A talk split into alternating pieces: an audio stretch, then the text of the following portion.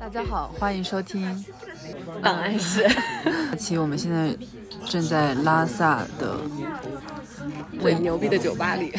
对，为什么说它最牛逼呢？因为它是拉萨唯一的一家鸡尾酒吧，叫做叫做翠坊。对。然后我们现在在在测试声音够不够清晰。好，test test。这两天在拉萨，好像发现了一些境外的一面的拉萨。哦，我们吃了一家，吃了一家藏餐，就是都是一些小吃，什么甜茶呀、牛肉饭啊、藏面什么的。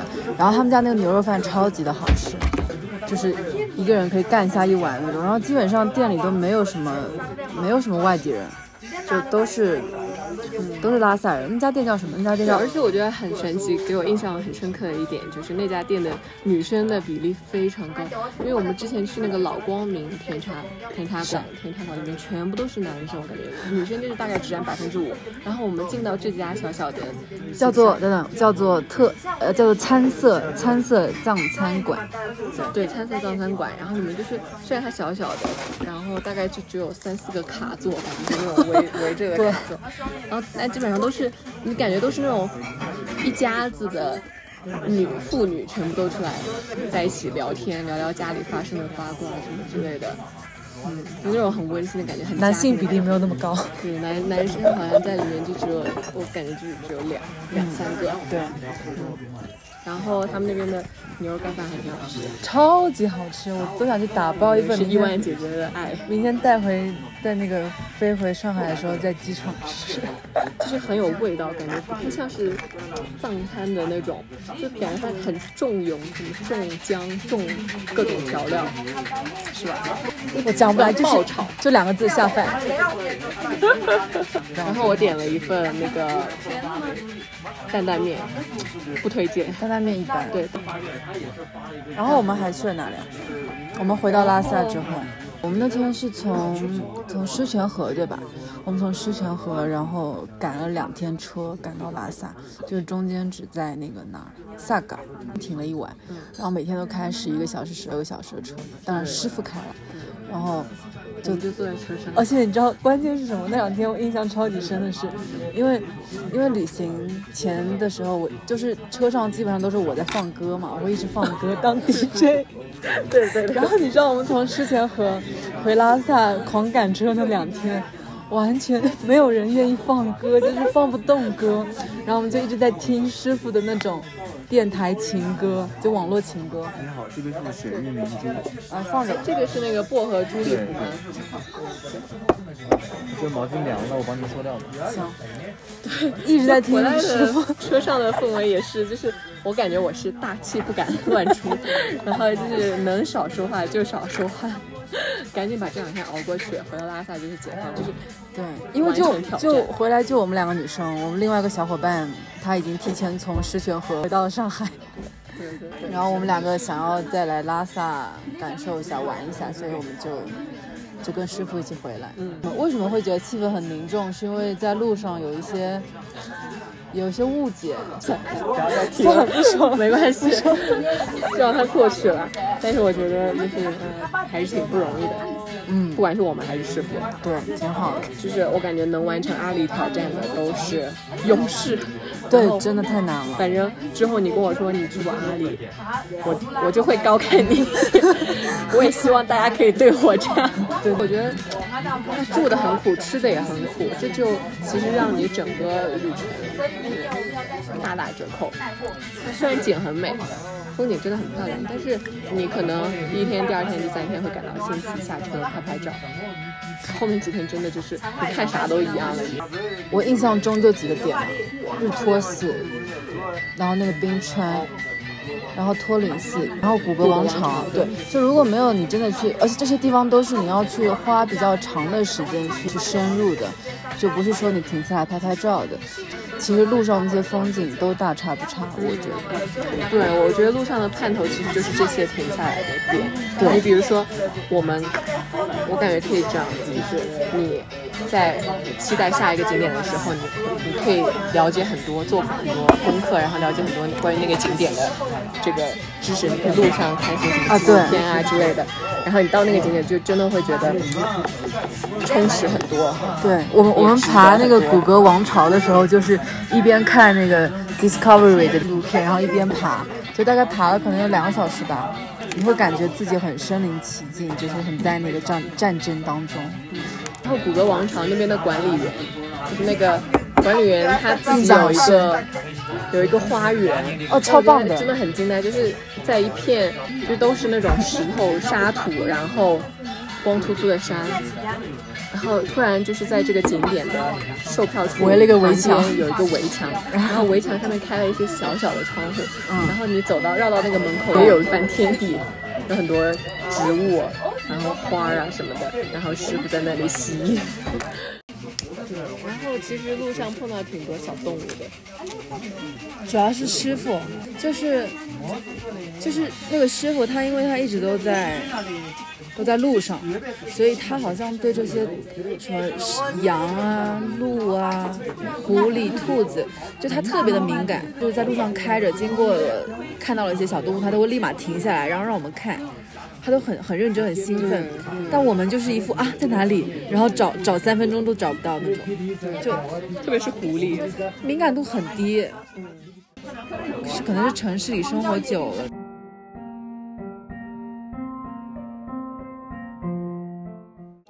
你给就是大家一些玩来阿里玩的建议，就是最重要的一条建议，你会是？最重要的一条建议，对。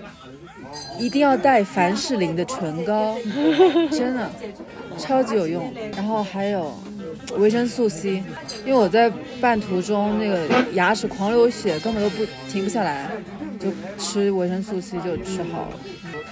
还有吃的真的很差，如果如果胃像我一样非常糟糕的人，选择比较少，就只有没得吃和藏菜，对，就只能吃胃药吧。就如果我下次来，你还会来吗？假如我下次一定要来，就是被架刀架在脖子上，一定要来阿里。我可能会选择就是行程排的松一些，这一款是百花灵芝，谢谢。行程排的松一些，然后比如说在一个镇上停留这么一天两天，这种就不要每天都在赶往下一个镇，每天都在赶往下一个镇。然后就我我发现就是比较可惜的一点，就是我会对路途上停留下来的那些站点就比较陌生，就只把它当做一个住宿的休息的地方。就我觉得如果可以有多一些的机会在那边。停留一下，应该会很好。会，对我们不是碰到那个在日托斯，碰到一群，就是他们也是，他们刚刚回来，好二三十天吧。对对，他们只，比如说这个这次旅程，他们只去山南，只去日喀则，对，然后就在这个地方玩十几天。但是我觉得可能，可能这样子也挺好，你会你会比较知道你自己对旅程中的哪一段会更加有兴趣。如果下次你还来，你会想要去哪里？更加深度一点。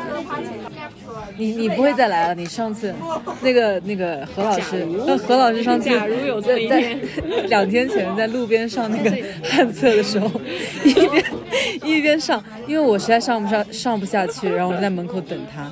然后他上那个旱厕在里面大叫，他说：“这是我最后一次来西藏。”哎，不至于，不至于。我觉得就是后来后面两天在拉萨，我还是可以拉稍微拉回这些，可能下次就会灵芝啊、蜂蜜啊这些比较成熟的地方。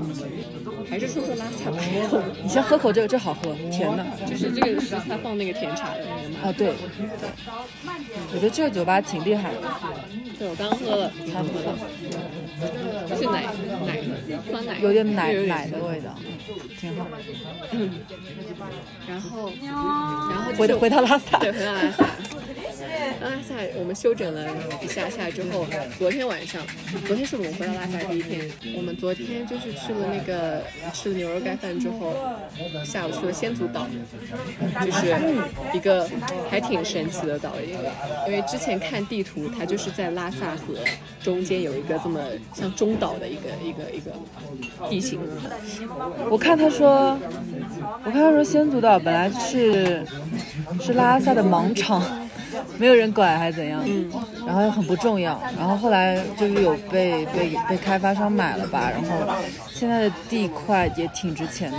就是它看起来那个规划的就感觉很像一个富人岛，就是房价很高的这样的地方。然后因为它四周都是环河嘛，肯定可以想象这个生态环境早起围着这个岛跑步啊什么的。所以我们就抱着这样好奇去了，就路过一个就是就是装修外立面跟别的很不一样的民宿，小哥非常热情的接待了我们，带我们参观了每个房间，就他那个民宿叫什么八间房还是什么的，就一共只有、对只有八八间房房间，然后也有一些小的这种温泉池可以泡，对，他他冬天不开，夏天开的好像。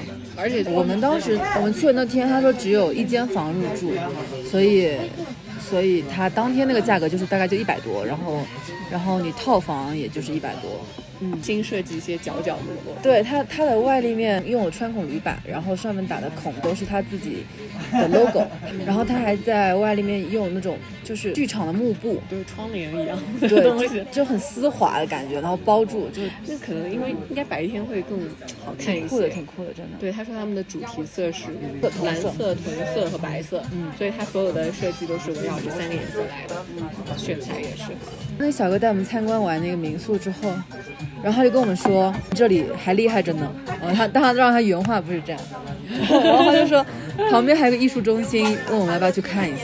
对，我我们惊呆了，因为当时以为是餐厅，就他一直在说那个那个餐厅叫什么来着？什么借关借官？对借官，我以为它是一个就是这样商业组合嘛，民宿加那种很西式的、很网红的餐厅，我以为就是这样。嗯，那结果小哥开始带我们一步一步打开，拿着他一串钥匙。先带我们去地下旁边，就那个民宿旁边一块区域的地下，对，就是下了一层嘛，然后图书馆嘛，嗯，然后那个电梯电梯门一开，我们惊呆了，我们就是齐齐惊呼，拉萨居然有这样的地方，因为它是一个完全免费的图书馆，对对对，社区图书馆，就是对它是向公众开放的，然后里面的书其实我觉得种覆盖种类也很多，又有小朋友的书，然后又有就是大人可以看的一些文艺啊或者文学的这种书。对的。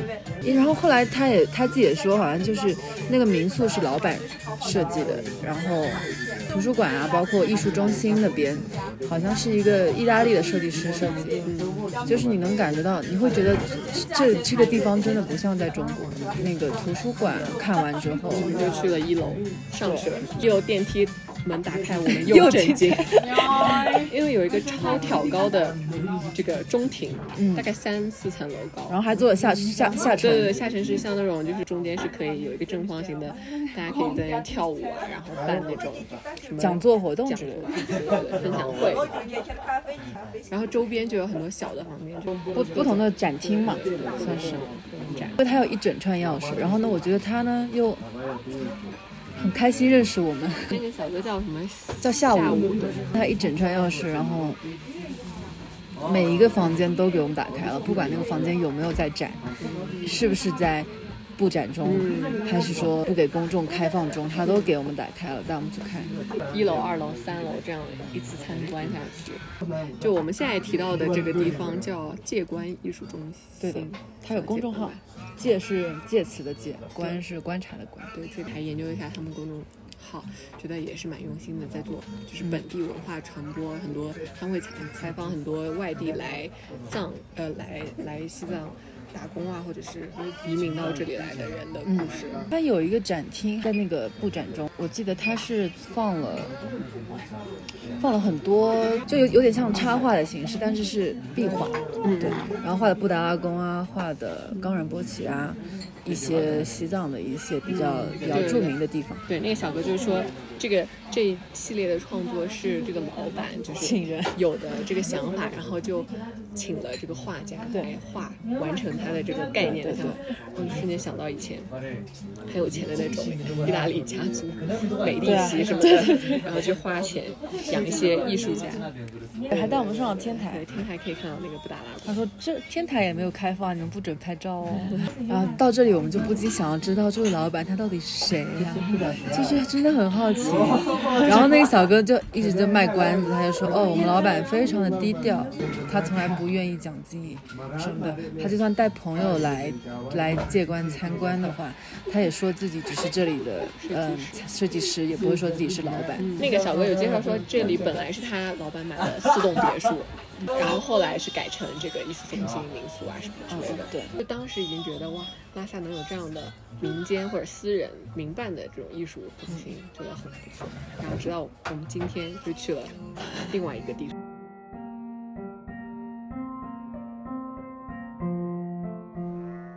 我觉得拉萨它的艺术气息根本就是纯正、浓厚、真诚。嗯，我们今天去那个叫吉本本冈冈艺术中心，是十八世纪前后在在拉萨建的一座佛塔，大概是五层楼高。然后这个这个塔顶往下的四个方向都挂着你的铃铛和铁链。对，然后因为这个佛塔里面装了有十万十万尊的佛像，然后西藏现存的唯一的一个嗯坛式建筑，就是它是那种回字形，对。然后确实就是我本来还你说之前，我本来还觉得这种建筑其实在好像很常见，就是我们在路上随便看都外立面其实都是一样，但是它不一样的是它里面的构对造，，你中间一个小回圈是一个展览，外面一个回圈又是一个展览。对对，是两个独立的空间，这个位置也挺。它离周围的居民区真的很近，就是我们在第二第二次层这个露台上的时候，就觉得伸手就可以够到旁边的呃小昭寺还是大昭寺？对旁，而且旁边居住的就是呃居民的楼也很近，四面都是。我们都比较喜欢的是，就是它现在被改造，然后外里外面就是附加了一个现代的这种脚手架式的结构。对，算是通道吧。对，通道就是你从这个通道进去，然后进到这个弹形的这个建筑里面，然后你也可以从这个通道继续上二楼到它的露台上面去喝个咖啡啊什么的，看看。就是所有的材料都用的很恰到好处。对，组合的很好。嗯，就是进门的那个廊是。呃，一一呃一块块正方形的铜片，然后他用那个火在上面烧了一些图案下来。然后我后来想，就是就是这种正方形，然后中间是一圈一圈这种圆形的火，可能也跟本身它这个弹形的建筑有一些呼应吧，我猜的。阅读理解。我觉得你，我觉得你猜的很有道理。对因为它那个铜片就很小，就是可能大概就二十乘二十的，然后就是一一面墙全部都是挂着这个，这个墙就是由这一面的铜片来组成，然后每个纹理都不一样。哦，我们运气很好，因为它十月三十一号刚刚开了一个展，叫做什么？干杯拉萨，啊，对，干杯！今天我们今天是四号，对吧？我们就正好去看到他这个新展。就是我看外外围的这个就是关于它改造的一个记录的这个嗯外圈，然后外圈本身就有很多壁画，但是那些壁画就是有一部分都被破坏了，很多眼睛啊、嘴都被抠掉。对对，然后然后有一些图案已经看不清，你就可以看到它用就是粉红色的那种荧光笔，把它可能猜想或者是经经过考证，呃之后就是这个图案本身应该是什么样子，大概勾勒出来，让可能让我们会有一个更全面的了解。然后它的灯其实我觉得设计的也是挺挺合理，因为整个空间还是比较暗的。然后它会把这个那种树灯打在一些特定的这个壁画上，你就可以，嗯，知道有一些重点吧。你你可以就随着它这个灯光明暗去关注到一些建筑本身。然后内圈内圈是新的展览，外圈是常设展。我本来我真的好想买那个风铃，那个风铃叫吉本刚之灵啊，什么吉之灵，叫什么我忘记了。我也忘了，反正有点贵。对，然后又很现代，然后你又看到这个铃声，它的解释又觉得跟这个建筑有一些故事，有一些相关性。这叫与文明对话。对对对对对，像三千多一个风铃，我就觉得对，而且很小，没有没有是大的三千，小 大的也很哦大的也就是不大它不是那种很浮夸很大，就很简约、很现代的那种风铃。哦二楼也挺不错的，对，二楼就是那个露台。像一个楼楼顶天台那样子的一个一个空间，但它在中间架了一个抬高的台子，然后在上面放了一圈露露营的那种椅子，对对对，户外主题。对，在顶上挂的那种，那个像遮阳遮遮阳的那个黑布，就是你小时候会在那种公共泳池、室外公共泳然后然后那个怕你晒，然后就在上面挂这种黑色布，对。然后这布都破了。对对对对，不知道是故意的还是怎么，还是经历了风吹日晒，但它也没开多久，这个艺术中心好像。但是感觉还是蛮好的，我们就在那边坐了挺久，那边光线也挺好。下午我们还去了那个，我们去了色拉寺，看了电竞，对，这看了。个我觉得还是比较传统的项目，很夏天的那种院子，然后僧人们都穿的大红袍，对，我每次看到就是里面有很多那种一对，比如说这一对辩手，一个会年轻一些，一个一个会年长一些。然后嗯嗯如果年长的那个是坐着的话，然后那个年轻的是主攻对方的，对就开始辩的在拍手那个拍手的那个人，然后就觉得有种新老对话的感觉，然后就是老人在传授自己的。那个静静的看着这个年轻的人变，在那年轻里人的笑，对对对对，你不管怎么样，我都可以挡回你。然后我之前就就有看到过，就国外美术馆。他们会做一种那种对话性的活动嘛，比如说像像行为，比如说他们会请一个老年人，然后呃一个年轻人，就大家可以排队啊，老年人你就站在这边，年轻人在那边，然后年轻人可以问老年人一个问题，哦是哦，对，就是比如说年轻人把他当下的一个疑惑问出来，然后老年人就会用他自己的经历去解答，然后去看这个这个会给出答案。然后我就觉得这样的活动很有意义。在哪里看到的？这好像是伦敦的设计博物馆吧，就是他们搞的一次活动，就是围绕着一个新老的展。然后我们晚上的行程就是买买纪念品。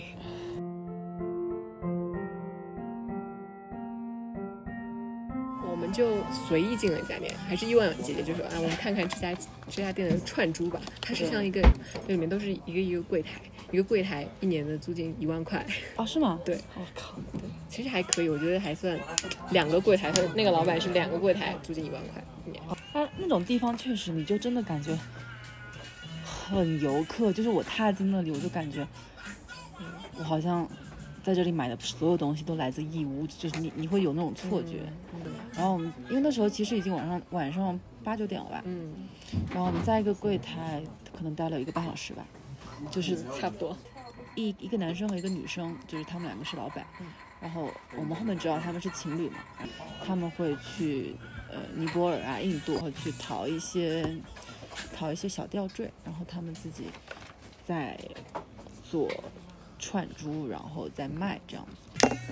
而且我觉得就是我我们跟他们聊起来也是最后才聊的。哦，对，一开始也不知道，快要到买单的，前面都在选各种挑东西，对对对。然后后来就是快结束买单的时候跟他们聊，那个男生是山东人，那个女生是香港人。他们当时哇，这是怎么了？这是有什么故事吗？他们一五年的时候在拉萨认识的，嗯然后他们的这个牌子就叫一五一五六九，对，因为他们是一五年什么六月五号、六月九号。六月九号碰到的，碰到之后他们就开始环游。玩了很多地方，收集到了一些小吊坠什么的，他们就他们就回到拉萨，然后就做一些这种呃串珠的生意，然后挣点钱这样。我们就其实挺震惊，我在我觉得这种故事在拉萨其实不少，嗯。但是真的你碰到的时候，你就会觉得，对，因为以前看这种都是在电视上看，对，说一条还采访一堆，对对对对对，这种，而且就这个女生给我的感觉就是她非常的，她非常的佛，嗯。然后她非常的温柔，然后嗯。然后因为你不管跟她说什么，就是哎，因为因为我我我这人就很很很很纠结，挑挑东西的时候一直这那不行，就一直让他换什么的，嗯。他都非常有耐心，嗯，然后我就感觉就是就是怎么会有一个人 让我感觉到这么的这么的好亲近，嗯而且还是一个店家，还做生意，嗯，就他们就是你跟他们聊天就会第一秒就会相信他们，觉得他们说的是真的，嗯嗯，对，就很单纯的感觉。可能在藏就是藏区待久了都会是这样。对，然后我们问他们为什么会选择拉萨，在这里做生意，而不是去比如说内地的沿海对，上海、北京这种，他们就说很喜欢这里的节奏。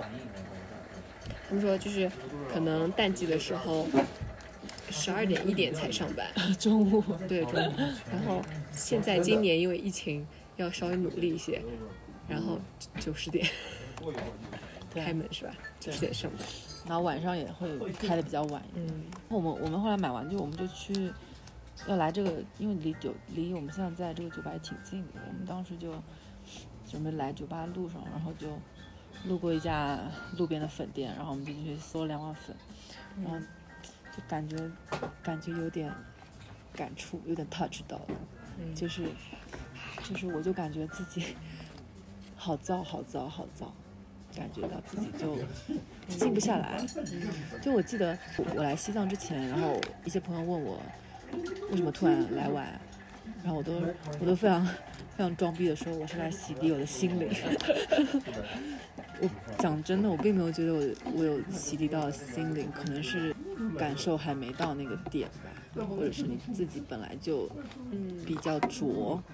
对，我觉得有些人生来就是属于城市，有些人生来就属于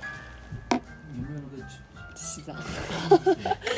对对，但是，但我也很，我也很喜欢乡下啊，我也很，但是你，你会知道，就是你对乡下，你就是喜欢，就像，就像你喜欢吃吃糖葫芦，就是你不可能天天吃嘛，但是啊、一个月吃一次，你会觉得、哦、很不错，就这种感觉。你可能，我可能还是会觉得，嗯还是要生活在城市。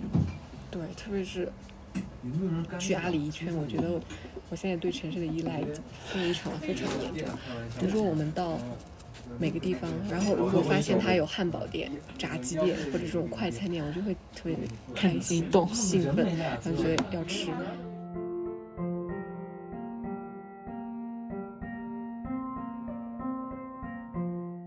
今天晚上在那家店买完东西，我也产生了一种羡慕感和对我感觉就是选择太多了，你就是现在已经见到太多身边不一样的人选择不一样的路径，然后你有时会羡慕每一种路径中的一部分。对。但是呢，你又不肯放弃现在的生活，去选做做他们的，去走他们的那条路。可能是吸引力不够大，我也不知道是什么原因。Anyway，但是我还是觉得，如果能，如果能回到城市，我还是开心的。我现在觉得我已经迫不及待想要回到上海。你觉得上海最你最想念的是什么？喜事喜事多的玉米啊，还能有啥？对，每次我们在这边点玉米的时候，玉婉姐姐总是说：“哎，不是喜事多的玉米，我回去要吃喜事多的玉米。”你在真的条件比较艰苦的地方，你的那个 comfort food 真的就是环绕在你的脑子里。对，对我刚刚就是在那个嗦粉店，我真的就是很想吃重口味的东西，我点了一碗酸辣粉，嗦的倍开心。我后来想了一下，就是我只是出来体验这些大家，就是呃，就是跟我平时路径不太一样的一些新的感受、新的体验，但是我还是挺坚定，并且挺相信自己正在走的路是适合我自己的。嗯，对，有时候我觉得你尝试更多的，尝试更多的选择，或者去到更多的地方，反过来帮助你更加坚定，知道要什么。对，就像刚刚那个那个串珠店老板，他说什么，说什么去了阿里感觉怎么样？然 后我们说还是上海好，发现还是上海好。对，哦，它就是当今世界文明中真的是很苦的一个地方之一了。嗯，对，就是贫穷，对，是然后没有办法想象贫穷，因为还记得我们在珠峰上面，那个 local 一起野餐，也对是露营，就是我们在那里已经摆好桌子，准备吃个野餐了午饭。对，然后有那种户外椅啊、桌啊什么的，然后我们就拿拿出来带的零食。然后后来旁边旁边一组那个当地人他们在干活，干完活他们也要吃午饭，然后他们来就来看我们吃什么。对然后就跟我们他们坐在地上，然后我们坐在那个野餐，呃，户外户外椅上，然后我当时就觉得差就是这种不一样，然后他们在吃酥油桑巴茶和糌糌粑，对，我们在喝咖啡，我们在对对对对，我们给他泡泡一个三顿半咖啡，他问我这个东西是不是是不是鼻烟，笑死我！我说不是，我说这个是咖啡。对然后给他冲了冲了杯咖啡，我就问另外一个小哥，我说这，因为其实美式嘛，冲出来那种苦苦的，嗯。我就问他这苦嘛？他说不苦，很好喝，真的很好喝。对，然后他们其中一个小哥就是还说去过上海，我我他问我们呢从哪里来，我们说上海，他说然后他就很兴奋的指着另外一个小哥说，他去过上海，他去上海修厕所，然后 我当时就觉得，嗯，这里果然是比较贫穷，但我觉得他们的生活就是那种简单，太简单了。嗯在阿里地区，如果你能种出来一棵树，政府能奖励二十万。在那种红土地上，你根本连一棵树都种不出来的时候，你根本也没有什么好别的欲望和别的机会去讨论我们就。在路上经常看到那种一家人挤在一个小的那种皮卡车里面，一个皮卡车可能本来只能坐大概四个人，让他们挤了六七个人，然后后面后边的那个。呃，装着所有他们的那个家当，家他们就是游牧民族。他们比如说游到这里，他们就在这里扎根，就是把他们的帐篷什么的全部都搭在一起。阿里其实真的还是挺棒的，我觉得，我觉得我还是会去。如果下次去的话，我我会我会去转山，对，原来是转山那里的那个条件太艰苦，就他要规划，你知道他要规划国际旅游小镇，就塔尔钦那边啊，对，塔尔钦，塔尔钦。但是他这个地方被认定为特色小镇是一四年的事情，然后到现在其实发展很缓慢，就它刚完成拆迁。所以我觉得，如果等它发展成它规划的那个样子，有很多什么住宿啊、很成熟的旅游的配套、转山的配套，还要再下一个六年，我觉得。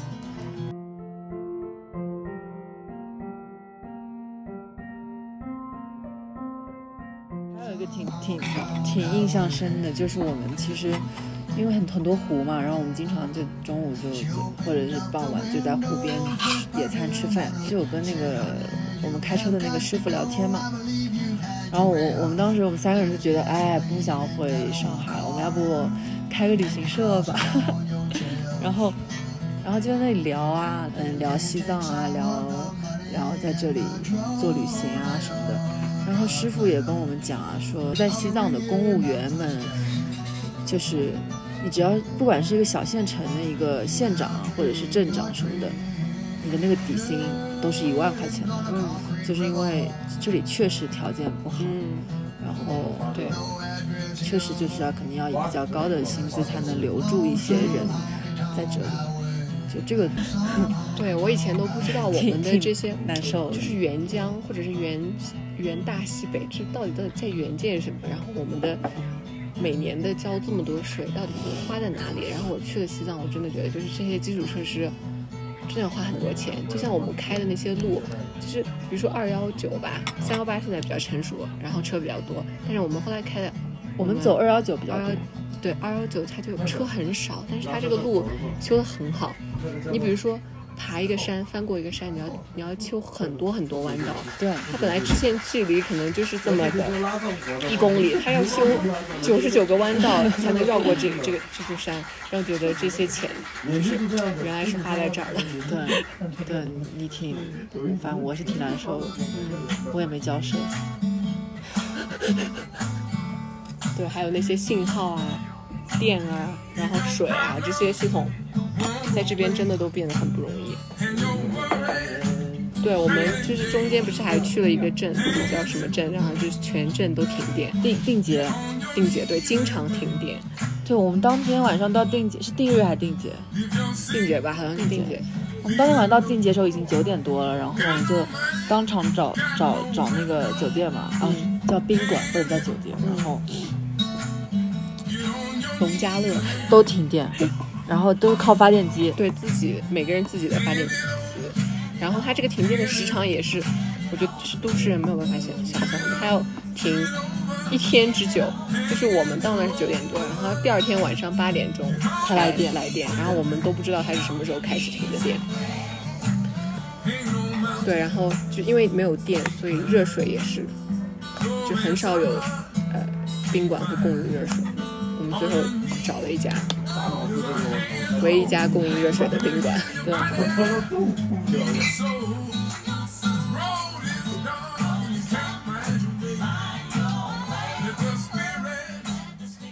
那我们现在要做结尾了，再来结尾吗？哇，我们录了好久。最后的结尾，最后的最后，我们明天终于要回上海了。对，尽管现在就是伊万姐姐转机的地方，我们俩转机都很曲折，你知道吗？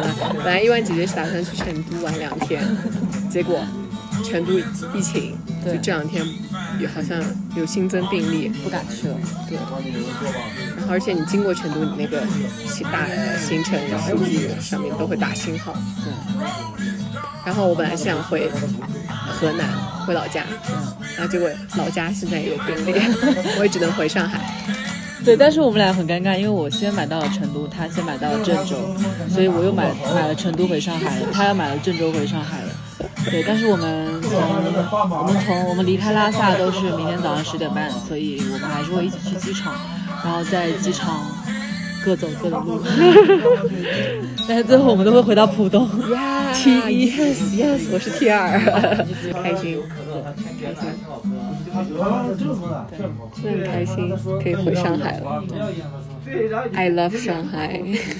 啊，大哥这是冰的。但是不是讲真的，我觉得回到上海之后，我还是有点感觉。但我觉得拉萨肯定会在你心里留下。我觉得拉萨真的没待够。嗯，对，因为我们今天来来这个酒吧的路上，就是在这个酒吧在一个院子里，然后然后这个院子一进来，左左手边是另外一个银饰店，然后然后我嗯购物欲泛滥，然后又进那个银饰店去逛，然后里面都是一些嗯北方人，然后他们。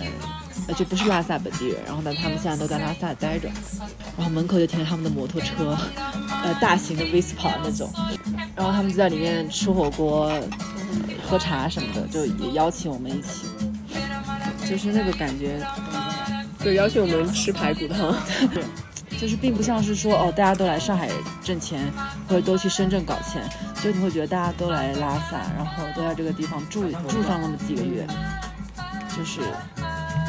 仿佛是一个，就是找自己的一个中转站一样，嗯，感觉很好。我觉得拉萨我可能还会再来，嗯，我也觉得。这调的不错，真的。